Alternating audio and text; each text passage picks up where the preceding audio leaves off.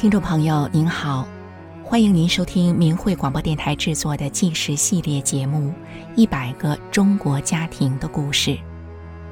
有这样一群平凡的人，他们就生活在你我之中，遍布在社会的各个阶层与行业。面对生活，他们真诚；面对名利，他们淡泊。但是这群人又如此的不平凡。因为他们所经历的曲折和磨难，远远超过一般人的想象。秦玉萍，一位东北的平凡老妇，是如何最终走向了她大善大忍的不凡人生呢？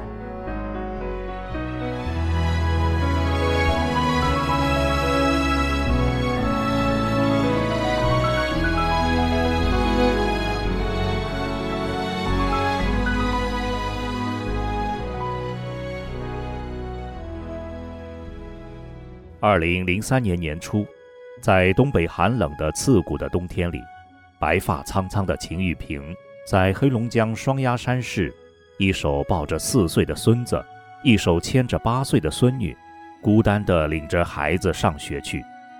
那时的秦玉萍已年过花甲，她曾有过幸福，也有过步履蹒跚的岁月，但是当时的她或许还不晓得。自己正从普通的人生起伏里，一步步迈向大善大忍的不平凡人生。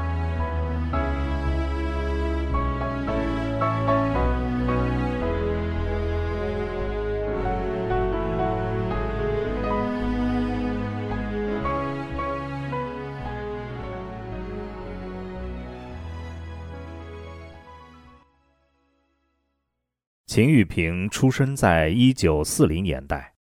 秦玉萍的妈妈在怀她的前五个月里，并不知道自己怀孕，一直在吃药。而秦玉萍的爸爸则因为被日本兵抓去当劳工，导致精神状况不稳。妈妈怕爸爸发狂时会伤害到女儿，所以秦玉萍出生才二十多天，她就被放到菜窖里，直到两个月后。幼小的秦玉萍才被姥姥抱走，但她从此已落下周身痛的毛病。在中共大炼钢铁的年代，处在全民饥饿状态下，当时未满二十岁的秦玉萍逃到了黑龙江省双鸭山市。来年，当她回家乡时，她发现屯子里八十多户人家几乎全饿死了。秦玉萍算是幸运地逃过了这一劫。后来，秦玉萍成家了，但是丈夫在煤矿公司工作，却因事故得了外伤性精神病，后来又意外离世，扔下四十岁的秦玉萍和四个未成年的孩子，大的十七岁，小的才七岁。秦玉萍跟许多人一样，在命运的摆弄中挣扎而顽抗地活下去，因为家里孩子多。为了攒下钱来让孩子上学，秦玉萍上集市买回剃头的推子，学会了理发。家里没有油了，秦玉萍就用黄豆去榨油。北方早年的冬天非常寒冷，过冬之前的夏天就得开始准备越冬的煤烧。由于买不起煤，秦玉萍就去煤厂捡吊车卸煤时落在车外的煤渣。卸煤的时候很危险。人是不能靠近的。有一次，由于秦玉萍离开煤堆动作慢了，翻滚下来的石头将她的踝骨压成骨折。秦玉萍艰难地维持着一家的温饱，一日复一日拉拔着子女长大。幸运的是，三个儿子后来都考上了大学，个个成才，尤其是老幺潘兴福更是优秀杰出。说起秦玉萍的小儿子潘兴福，他自小聪明，人又勤奋，理发的时候双手还捧着书在看。小学时，潘兴福连跳两个年级，十四岁就考上了当地重点高中双鸭山七星矿一中，然后又考上华中理工大学，成了一名十六岁的大学生。眼看着小儿子成了电子与信息工程系的学生。成了个跳级的大学生，秦玉萍心想着，再过几年，等兴福毕业后，自己就可以喘口气了。然而，料想不到的是，来年一九九二年，也就是兴福大学二年级的时候，秦玉萍不满二十岁的唯一的女儿，在单位上班时却死于氯气中毒。这真的是晴天霹雳。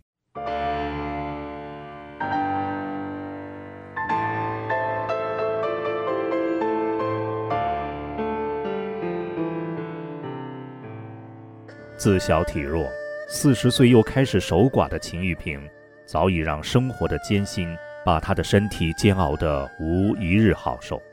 如今过了五十岁，眼看着就快可以松口气的时候，她却又失去了相依相亲的唯一的女儿。这像是一场猝不及防的严寒，瞬间，冰冻住了秦玉萍的生机，她一下子就卧床不起。病卧在床的他只剩下一个念头：等老幺兴福大学毕业后，自己就可以无牵挂地走了。然而没有多久，命运之神随即对卧床等死的秦玉萍又做了另一个安排。一九九三年，小儿子兴福给母亲秦玉萍带来了法轮大法，随着修炼法轮功。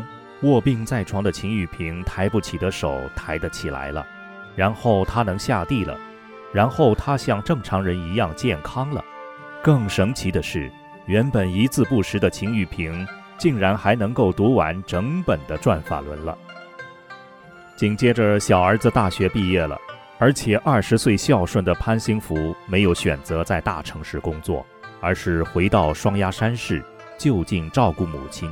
回报秦玉萍的养育之恩。那几年，健康的秦玉萍在儿子们的孝心中过着幸福的日子。小儿子潘兴福也的确是优秀。刚回乡工作的他，在1995年就被评为先进工作者。1997年，他又被评为科教新式模范工作者。到了1998年，他更被评为黑龙江省电信系统跨世纪人才，整个双鸭山只有他一人获得这个跨世纪人才的殊荣。而且潘兴福在一九九六年也结婚成家了，太太张丽是单位的同事，毕业于辽宁省邮电学校，曾去国外进修过，工作也非常出色。最重要的是，张丽也是法轮功学员。这对小夫妻可以说是一对珠联璧合、志同道合的小两口。秦玉萍看着这对小夫妻，内心的欢喜自不在话下。但是让秦玉萍尤其高兴的是，自己的二儿子与媳妇儿两人，不仅给家里生下了一个小孙女，而且他俩也开始修炼法轮大法。一家子除了都拥有健康的身体之外，还都以真善忍来要求自己。而这个小孙女自然也就在大家真善忍的教养中幸福的成长。所以，当1999年张丽也怀孕时，全家人更是热烈地期盼着新的小生命加入他们这个真善忍的大家庭里。那时，秦玉萍的幸福是不可言喻的。当然，那时的她是万万想不到。自己未来竟然会领着孙女以及这个当时尚未出生的小孙子，在冬天孤独地走在东北极寒而莽苍苍的街道上。事情起源于二零零零年七月十九日，双鸭山市公安局将小儿子潘兴福非法关押在双鸭山公安局看守所一个多月，理由是看了法轮功的网站明慧网。当时的潘兴福已经是双鸭山市电信局交换中心副主任兼友谊县电信局副局长。这件事情让秦玉萍全家人看清楚了真相。他们不仅亲身经历了中共对法轮功的非法关押与折磨，也看到了在媒体的造谣下，一般老百姓是怎么被扭曲了对法轮功的认识。于是他们决定，在二零零零年年底。上北京上访，为法轮功讲句公道话。在天安门广场上，秦玉平一家人又亲身经历了警察对手无寸铁百姓的残暴，不论是老弱妇孺，都遭受到了警察的拳打脚踢，连一个年仅五岁的小孩也惨遭警察的殴打。潘兴福的眼镜被打飞了，他的手指甲被打成青紫色。后来，潘兴福一家人都被警察带走。潘兴福遭受十几个警察的轮番审讯。他们把潘兴福左右两条手臂一上一下地对铐在背后，然后反复提拉手铐折磨他，以至于手铐深深地陷在潘兴福的手腕里，让潘兴福痛苦不堪。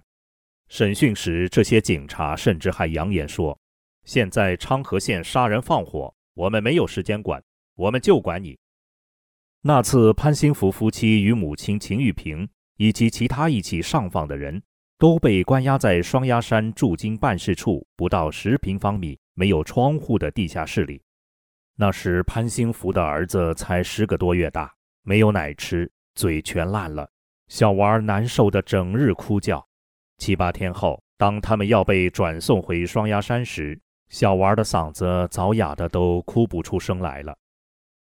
当全家人被押送回到双鸭山前，当火车在一个小站停下时，潘兴福摆脱了押送人的监视，他毅然而然地跳下火车，开始了他一个人在外流浪的日子。而秦玉萍和其他人则一起被押送回到了双鸭山。回家后的秦玉萍又被卧虹桥派出所骗警强行从家中带走，关押在看守所四个多月后才被释放。而小儿子的媳妇儿张丽虽然被取保释放。但是单位以没请假为由停发了张丽的工资，后来电信公司更非法将张丽除名了。至于潘兴福，当他从火车上下来后，他凭着感觉在茫茫的雪地中走着。当时正是冬天，天寒地冻的，他穿着一件军大衣，行走在茫茫的夜色中。有几次他虽然走了很远，最终却仍又绕回到原处。一天晚上，他看到远处的小屋中有着一点亮光，于是他就往那里走去。当潘兴福走到屋前，却发现屋里并没有人。他失望的刚要转身离开时，却恰好有人回来了。于是潘兴福把自己的情况和这人说了。巧的是，这个小屋是旁边沙场主人的，而沙场主人恰恰也是一名法轮功学员。由于对法轮功的迫害，沙场被迫停业中。这人是屋主的亲戚，他刚才出门去接另外一个人，在屋子里点了一段蜡烛，走不远后想回来将蜡烛吹灭，不想因此碰上了兴福。后来这人将兴福引荐给了阿成的法轮功学员。从那以后，潘兴福就和阿城法轮功学员张涛、薛殿龙一起。给阿城的居民讲述关于法轮功的真相，而张涛、薛殿龙这两人后来均因此被中共迫害致死了。有一天，潘兴福偷偷回到双鸭山的家中，那时潘兴福的太太张丽娘家人害怕张丽被迫害，所以把他看管得非常严。回到家的潘兴福没见到张丽，又很难通知联系到妻子，而要避开警察追捕，他又不能在家久待。当潘兴福无计可施之时，突然家门被打开了，而开门的正是妻子张丽。原来张丽那天正好突破娘家人的看管，她就想回婆家看一眼，却没想到开门后，却惊奇地发现丈夫就在屋内。喜出望外的两人，在这意外的相逢中，当时眼泪就止不住地夺眶而出。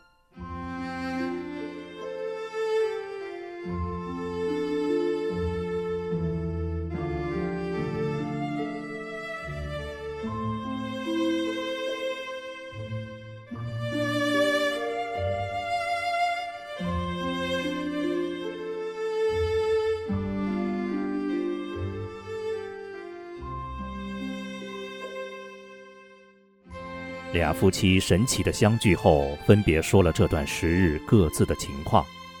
潘兴福也跟张丽谈起自己在阿城跟当地居民讲法轮功真相的经历，这也激励了张丽。他也想让双鸭山当地的居民明白真实的法轮功。从此之后，这座偏远的黑龙江小城市也有了法轮功的真相材料和光盘。然而没有多久，就在二零零一年的五月，潘兴福搭乘的汽车被拦住后，巡警发现车里有法轮功的书籍，便把潘兴福押到看守所。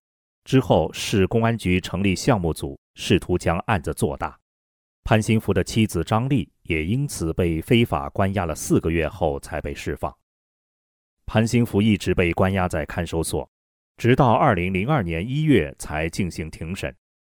当时有几百名法轮功学员到尖山区法院参加了开庭，而当潘兴福被带到审判庭时，审判长却突然宣布今天不开庭了。当大家询问理由时，审判长说证据不足。既然证据不足，就理应放人。但法院不仅拒绝，还蛮横地将法轮功学员强推出审判庭。在潘兴福被关押在看守所期间，贝尔公司看中潘兴福的专业和能力，曾经派人到看守所，希望潘兴福能出来，出来就有好的工作、丰厚的薪水等他，只要他放弃修炼法轮功就行了。显然的。被关押在看守所的潘兴福并未犯什么法，他被关押仅仅是因为他修炼法轮功。但潘兴福拒绝了贝尔公司的提议。一月的庭审临时取消后，三月初，潘兴福不修炼的大哥临时收到通知说，隔天要进行庭审。当天，几十名法轮功学员跟着到法院时，发现审判庭内的座位都已分发给各个单位。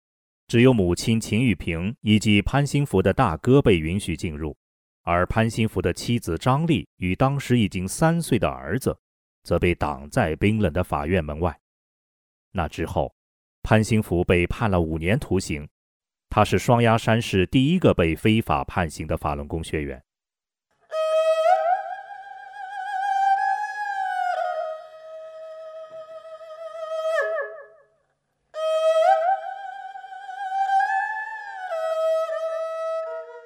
二零零二年对秦玉萍来说是沉重的一年。小儿子潘兴福被判刑后的没几天，三月底，修炼法轮功的二儿子潘兴坤也被非法劳教，关进了绥化劳教所。但这还没结束。四月份，江泽民的爪牙罗干到黑龙江下达了绑架六千名法轮功学员的指令后，潘兴福的妻子张丽也在家中被绑架走了。而且五月初，绑架行动还扩展到了秦玉萍身上。五月二日一早三点五十分，几名警察闯到家里，拦住秦玉萍，不让她上厕所，逼得她只好找来一个便盆。几个男恶警把脸转过去，就这样解了手。然后警察到屋里乱翻，他们打算拿走李洪志师傅的法相以及讲法录音带。秦玉萍毫无畏惧地、坚定地阻止他们。争执中，三岁的壮壮被吵醒了。三岁的壮壮就是潘兴福与张丽的独生儿子，他才刚经历过妈妈被强行绑架的遭遇，幼小的心灵已经受到很大的伤害。此时被惊醒的壮壮，眼见家中又来警察，蛮横的翻搜争抢。他当下惊吓得嚎啕大哭，然后用他一只小手死死地拽住奶奶不放，而另一只小手却拽住警察，用他稚气的声音苦苦哀求着说：“不要抓奶奶，不要抓我奶奶。”然而，警察为了抓一个法轮功学员得五百元的奖金，依然把秦玉萍给强行抬上了警车，关进了看守所。再度被非法关在看守所后，年过花甲的秦玉萍开始绝食抗议。警察御医领着刑事犯对秦玉萍进行野蛮灌食，他们用开口器把她的口撬开，然后灌进有大量食盐的玉米粥，粗暴野蛮的灌食把秦玉萍的嘴弄破了，鲜血直流，她的前胸都是鲜血。然后警察又将她锁在铁椅子上。这样折磨他十五天后，看守所害怕自己折磨迫害这样一位白发老太太的事情被发现，于是释放了秦玉平。然而，被释放的秦玉平并没能平静地过活。几个月后的九月，长安派出所的警察到家里砸门，没砸开就从房顶爬进去。他们要把秦玉平的二媳妇江桂红也给抓去，原因又仅仅是因为她修炼法轮功，让自己健康。以真善忍要求自己有什么错？面对这样是非不明、黑白倒置的情况，秦玉平抱着壮壮，领着八岁的孙女，大声地喊着：“法轮大法好！”秦玉平知道，自己从卧床等死到有一个健康而且幸福的家庭，全是因为法轮大法。他发自内心的大声地喊着自己的心声。他从家中开始喊，一直喊到星星大街，又喊到卧虹桥派出所。这是他们一家人亲身验证的经历。他要让所有的街坊、所有认识不认识的人都知道法轮大法好这个事实。被抓走的二媳妇江桂红后来被非法劳教两年，被关在佳木斯劳教所；而先前被抓走的小儿子媳妇张丽。则在二零零三年一月被判了九年，关在了哈尔滨女子监狱。至于秦玉平的两个儿子，二儿子当时是被关在绥化劳教所，小儿子则被关在牡丹江监狱。两个儿子、两个儿媳妇都被关押。那个冬天，满头白发的秦玉平，除了要带上幼小的孙子，走在双鸭山凄冷的马路上送孙女上学外，他还要给四个大人分别送去过冬的寒衣。然而，还有更残酷的事情等着秦玉平。二零零二年底，传来二儿子潘兴坤受到残酷折磨的消息。被绥化劳教所关进小号的潘兴坤，受到四五个狱警轮流打骂，直到把他打昏过去。后来，潘兴坤被打得大小便失禁，都拉在了裤子里。可那些警察仍不甘心，把他扒光衣服，拿着四根电棍同时电他，连打带电，折磨他四个多小时。潘兴坤浑身上下都是大泡，长时间不消。二儿子被残酷迫害的消息令秦玉平难过，而小儿子潘兴福的遭遇更令他垂心。潘兴福受到了暴打、关小号、坐老虎凳。长期不准睡觉等酷刑折磨，并被牡丹江监狱强迫做奴工。到了零三年底时，潘兴福已经被迫害得双腿浮肿，不能行走，身体极度虚弱。但是，直到二零零四年五月，潘兴福才被送到监狱医院。他被诊断为胸腹积水、肺结核。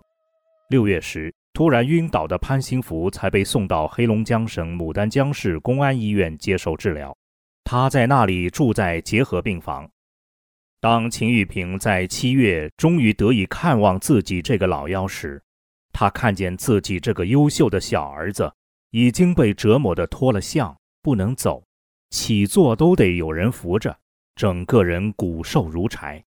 当时的心福只有八十多斤，六十四岁的秦玉平都能将他背起来。潘兴福当时说话有时上不来气，高烧。身上出的汗，一天能拧出两条毛巾的水。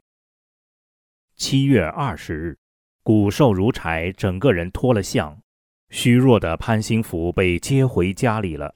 那时你用手去摸兴福的臀部的时候，摸到的只有骨头，盆骨的骨头能清晰地触摸到。半年后，也就是零五年一月三十一日晚，潘兴福停止了呼吸。而第二天正值小年，那天天上飘着片片飞雪。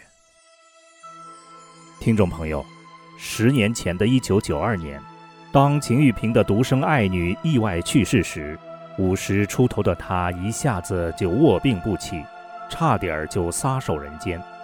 而如今，秦玉平不仅又遭遇了晚年丧子的惨事，整个家庭更几乎是支离破碎。只剩他这个老妇带着幼孙，大家想想，这对秦玉平是多么艰难的局面呢？儿子被迫害死了，媳妇张丽又被关在哈尔滨女子监狱。秦玉萍仰赖着一百八十元的生活费和孙子相依为命。有一次，一个法轮功学员到老人的家，正赶上做饭，这名学员偷偷掀开了锅盖，看见又是土豆炖白菜，这名法轮功学员忍不住偷偷地流下了眼泪。而除了物质生活上的困窘之外，在精神上，来自不理解亲友的白眼，秦玉萍也没少受过。然而这一次，秦玉萍不仅没有因此病倒，反而展现出她大善大忍的精神。秦玉萍不仅对一切的困苦没有怨言，没有怨恨周遭不理解她的人。当她得知有其他被关押大法弟子的家人和朋友都远离了他们时，秦玉萍会及时地给他们送去御寒的棉衣，送去温暖。有的被迫害的大法弟子的家属和孩子生活困难，秦玉萍则在自己捉襟见肘的生活里，依然设法地给他们垫上冬天的暖气费，让他们在零下二十几度的严寒中，依然能体会到了温暖和真情。甚至当小儿媳妇张丽。在2008年被监狱迫害的生命垂危时，秦玉萍带着小孙子坐着硬座，千里奔波赶到监狱看张丽，并且要求监狱无条件释放张丽。现在的秦玉萍没有脆弱，只有柔韧的坚毅。有一名法轮功学员叫吴月庆，他被非法判刑了十二年，后来在牡丹江监狱被迫害致严重肺结核后。监狱推卸责任，就把他送回家。然而，原本照顾吴月庆的姐姐吴月霞也被中共给绑架关押了，而吴妈妈也无力照顾儿子。吴月庆的妹妹也只照顾了一周就去工作了。此时，是善良的秦玉萍接纳了吴月庆。秦玉萍把他接到自己的家中，悉心照顾，直到几个月后，吴月庆去世。当吴月庆的哥哥听到讯息赶到时，这名七尺男儿当众就给秦玉萍这位白发苍苍的老人跪下了，因为他家人做不到的，老人做到了。秦玉萍自己非常清楚，如果不是因为修炼法轮功，别说照顾其他人，他自己早就在这些悲惨的遭遇打击中倒下了。他知道。修炼前的他与修炼后的他已经是截然不同的人了，所以当警察到家里抄家，想拿走李洪志师傅的照片时，秦玉萍会站在照片前，严肃而坚定地说：“要拿，先把我的命拿走，我的命就是法轮功给的。”当警察的拳头如雨点般地打在他头上时，秦玉萍还是一遍遍地高声喊着。法轮大法好，真善人好，因为这正是他真实的心声。二零一二年，秦玉萍走完了他七十二年的人生岁月。他曾经是一位饱尝人间冷暖、饱经磨难的平凡老人，但最后的他却是以行动来证实真善人、成就大善大忍的一位法轮大法弟子。